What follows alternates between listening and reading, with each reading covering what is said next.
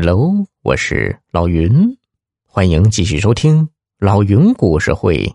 不一般的剿匪。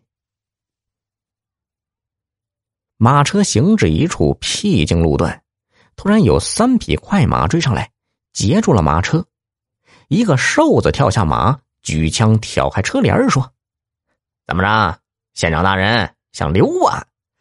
幸好我们早就盯着你呢。”土匪真的找自己算账来了，马县长惊恐万状。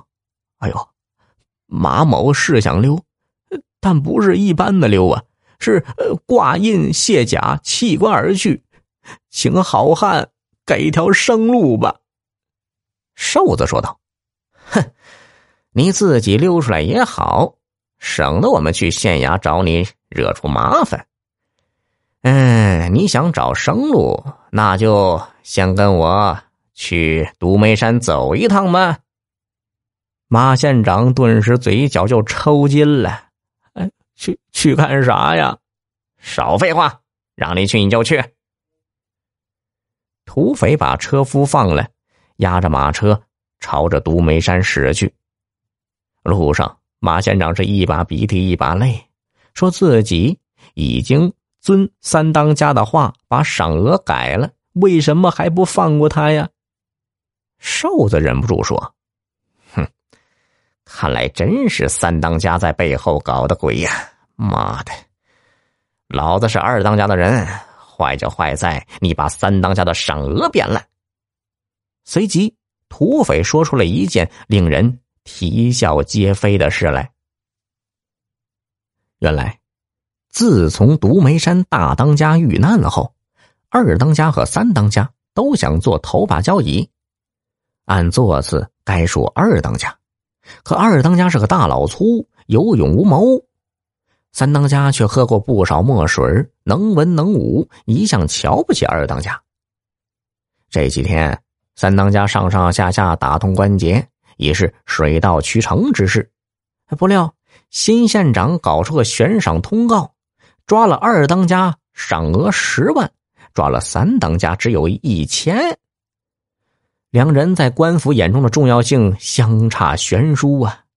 这个告示产生了奇妙的心理作用，等于是通告众匪，二当家是官府认可的法定继承人。如此一来，顿时风向逆转，二当家的势力又死灰复燃。紧接着，二当家特地上门给新县长来了个下马威，让兄弟们瞧瞧他的当家本色。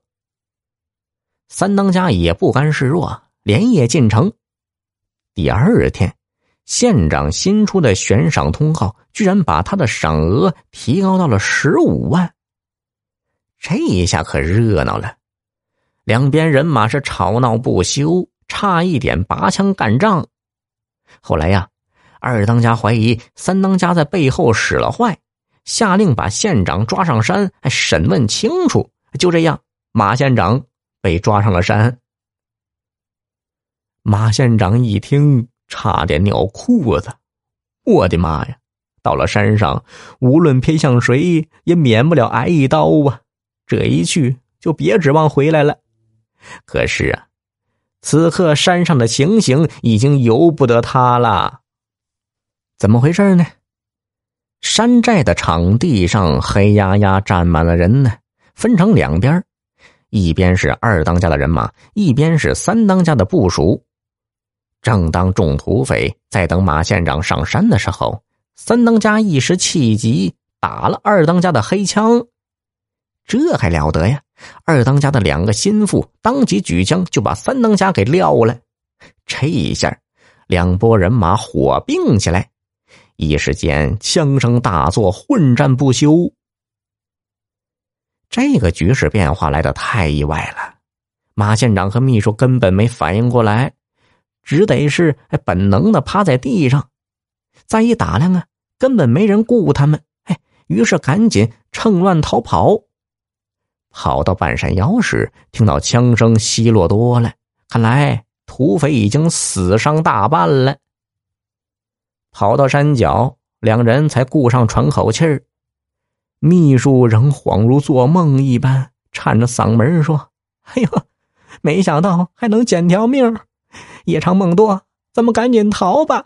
瞧，马车还在那儿呢。”不料，马县长拍拍身上的泥土，断然喝道：“逃什么呀？本县长查知土匪二当家和三当家不和。”巧借悬赏使出离间之计，致使他们内讧。眼下正是剿匪的好时机呀！你赶紧回去报信儿，让警察局发兵前来清剿啊！秘书不傻呀，立刻明白了过来，上前解下马，向城里飞奔而去。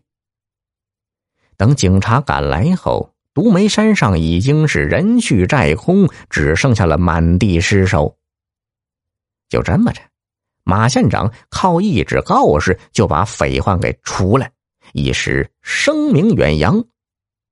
一位老秀才感慨之下，特地为他做了一首诗。诗呢是这样写的：“初来乍到臣未喜，明修栈道。”不选集，离间匪首两相斗，三天剿匪写传奇。